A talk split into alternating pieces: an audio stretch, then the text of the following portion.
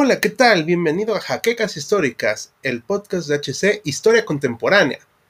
No te olvides que puedes ver también nuestro contenido en YouTube, nuestras redes sociales y cualquier cosa que más se te ofrezca de historia lo puedes encontrar aquí en Jaquecas Históricas de HC Historia Contemporánea. Comenzamos. Bienvenidos a HC Historia Contemporánea, la página histórica por excelencia.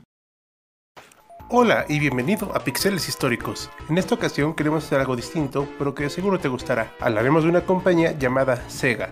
¿La conoces? Pues bien, Sega es el día de hoy una de las publicadoras de videojuegos más populares, la cual nos ha entregado éxitos de crítica como Sonic the Hedgehog, Bayonetta, Vanquish, Yakuza, entre otros. Pero esto no siempre fue así, pues tiene un rico e interesante pasado como desarrolladora de hardware y a lo largo de los siguientes cuatro videos te invitamos a que nos acompañes a ver cómo pasó de ser la competidora directa de Nintendo a limitarse a la publicación de juegos en distintas consolas y de distintos estudios. En el video de hoy conoceremos el recorrido de esta compañía desde su fundación hasta su primera consola popular.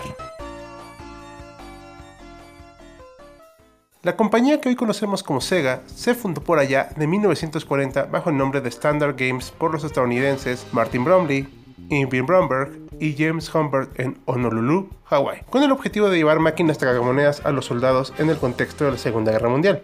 Sí, una empresa japonesa fue fundada por occidentales. Debido a situaciones demasiado aburridas para que la repitamos aquí, en 1960 se fundaron Nihon Goraku Busan y Nihon Kikai Seiso, que absorbieron lo que se conocía como Service Games, dando vida a Sega Enterprises Inc. Complicado, ¿no? Pero es a partir de este momento que la compañía empieza a incursionar en los juegos arcade que a la postre les harían tan famosos. Su debut fue con una curiosa máquina llamada Periscope, que simulaba estar en un submarino. Con el paso de los años, fue abriéndose paso en el mercado de los tragamonedas, estableciendo en el camino el estándar de 25 centavos de dólar, claro está, para poder jugar en estas. Para finales de los 70, Sega ya estaba interesada en los videojuegos y empezó a tambor batiente, replicando su éxito anterior y sacando juegos como Head On, y Saxon. Pero el mercado estaba saliendo de los grandes sales de maquinitas o chispas para los chavorrucos y empezaba a dirigirse a los hogares.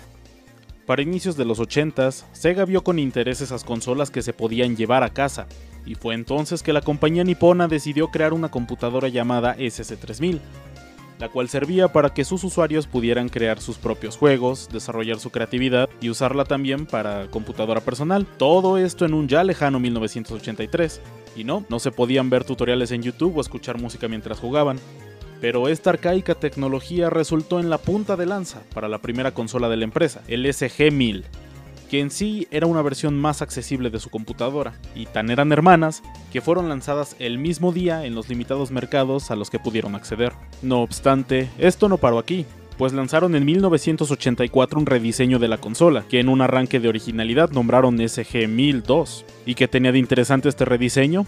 Pues que en lugar de usar el control con un solo joystick, le añadieron un control con el D-pad, la famosa crucecita, para que el jugador pudiera estar aún más cómodo.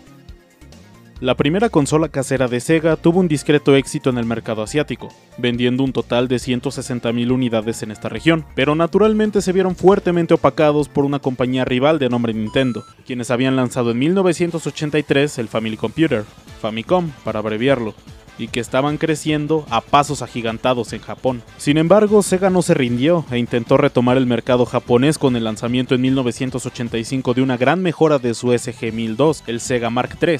Esta nueva consola se mostró tecnológicamente superior al Famicom, pues tenía una gama de 64 colores comparados con los 48 del NES, además de disponer de la nada despreciable cantidad de 8 KB de RAM, teniendo cuatro veces más memoria de acceso aleatorio en comparación con su competidora directa, además de también contar con una mejor calidad de audio.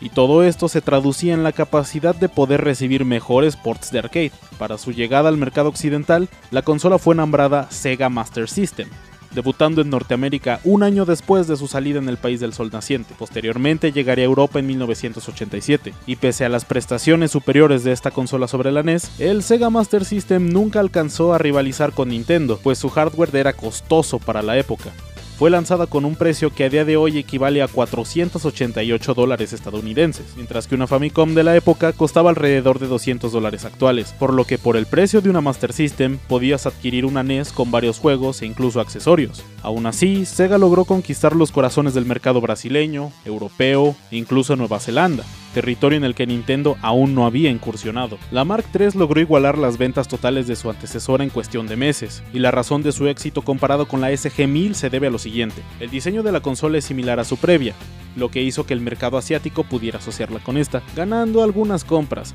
pero lo que realmente hace a cualquier consola es en sí su catálogo de juegos, el cual se volvió mucho más llamativo que el de su antecesora. La Master System aprovechó sus capacidades técnicas para portear todo tipo de juegos arcade a una consola casera con gran maestría. Entregas como Outrun, Super Fantasy Zone y Golden Axe son excelentes ejemplos que dejaban ver la capacidad gráfica de esta consola de tercera generación, la cual hacía un gran trabajo visual y sonoro al momento de adaptar obras que solían verse únicamente en salones recreativos o con adaptaciones notoriamente inferiores. Pero no solo destacó en estos ports, sino que incluso en videojuegos disponibles tanto en la NES como en la consola de Sega, la mejor versión técnicamente hablando era la de la Master System. Esta consola ofrecía todo un salón arcade en la sala de tu hogar, pues encontrabas todo tipo de juegos.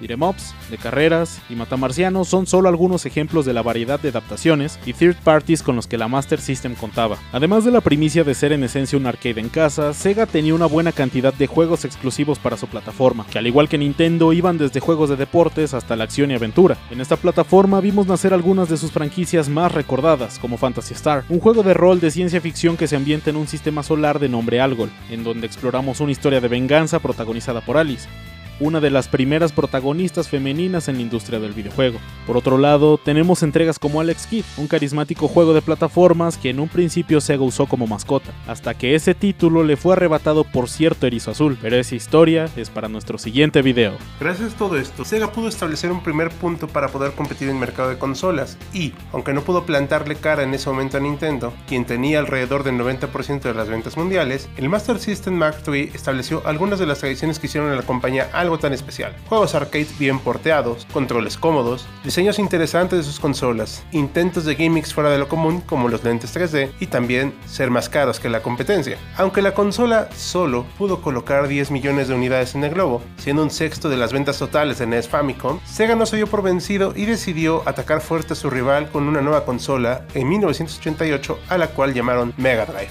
pero que en América la conocimos como Sega Genesis. Por ello te invitamos a que nos acompañes en el siguiente video para saber más de los siguientes desarrollos de esta compañía y cómo rozó el cielo, quemándose y cayendo al abismo del cual nunca se recuperó. Hasta la próxima.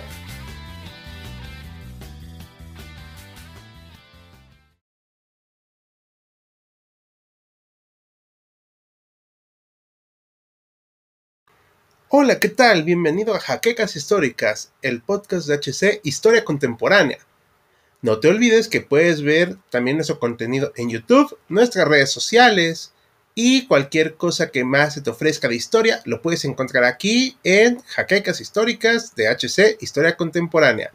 Comenzamos.